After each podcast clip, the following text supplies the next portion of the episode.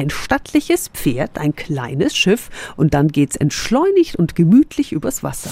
365 Dinge, die Sie in Franken erleben müssen. Das Treidelschiff Elfriede in Burgtann ist seit Jahrzehnten Kult und ist natürlich auch heuer wieder auf dem Ludwig-Main-Donau-Kanal unterwegs.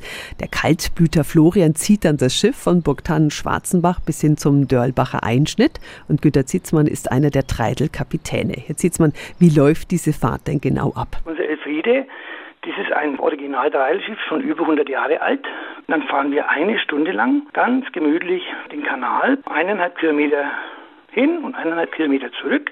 Wir erzählen auch ein bisschen was während der Fahrt über den Kanal, über die Geschichte und natürlich dürfen auch Fragen gestellt werden, die wir dann so gut es geht beantworten. Ich habe es ja auch schon gemacht und es ist echt schön. Also wieso sollte man sich so eine Fahrt nicht entgehen lassen? Weil es eine absolute Seltenheit ist. Es gibt auf dem Ludwig-Donau-Main-Kanal nur zwei Schiffe.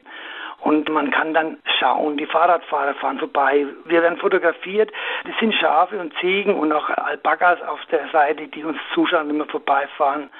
Das ist ein Genussfahrt. Also wo Alpakas sind, muss man sowieso hin, finde ich. Treitelfahrten gibt es immer am ersten Sonntag im Monat, weil jetzt Kirchweih in Schwarzenbach ist, ist Elfriede auch am kommenden Sonntag unterwegs. Und im Anschluss kann ich übrigens noch einen Besuch im Museum Burgtann empfehlen. Die Infos finden Sie nochmal auf radiof.de.